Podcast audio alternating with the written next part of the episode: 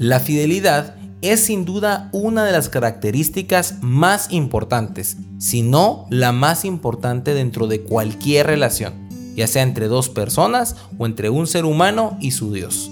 La fidelidad es descrita en el diccionario como la firmeza y constancia en los afectos, ideas y obligaciones y en el cumplimiento de los compromisos establecidos.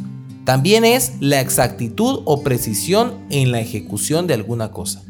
Cuando algo es fiel, es apegado interiormente y constantemente para siempre.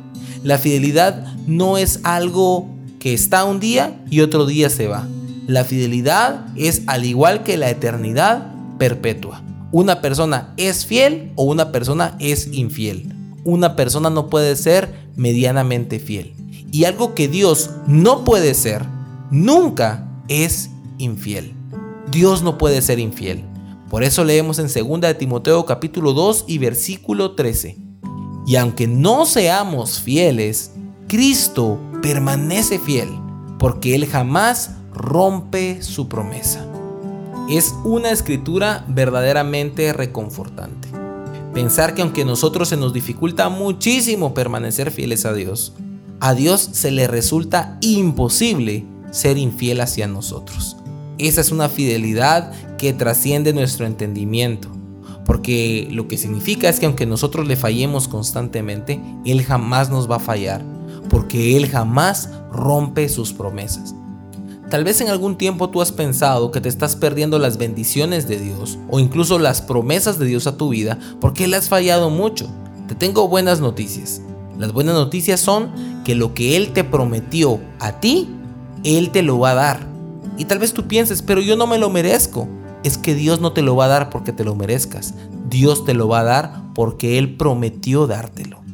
Es impresionante cuando reducimos el amor de Dios a esta expresión, en la que Dios, cuando se compromete a algo, lo cumple.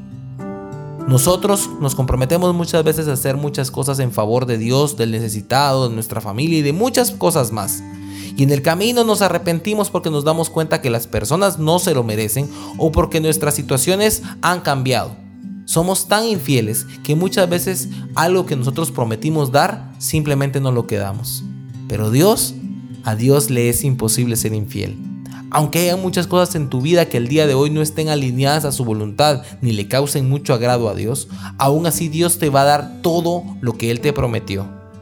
Esto debería de verdad de ponernos en una línea de conexión directa con Dios en los próximos minutos y entender su amor. O bueno, si no lo entendemos, al menos recibirlo y darle gracias sabiendo que si Él nos prometió algo, Él lo va a cumplir. Y es que las promesas no solamente se reciben, las promesas también se agradecen. Así que agradecele a Dios por su fidelidad, porque a pesar de ti, Él te ama tal cual eres.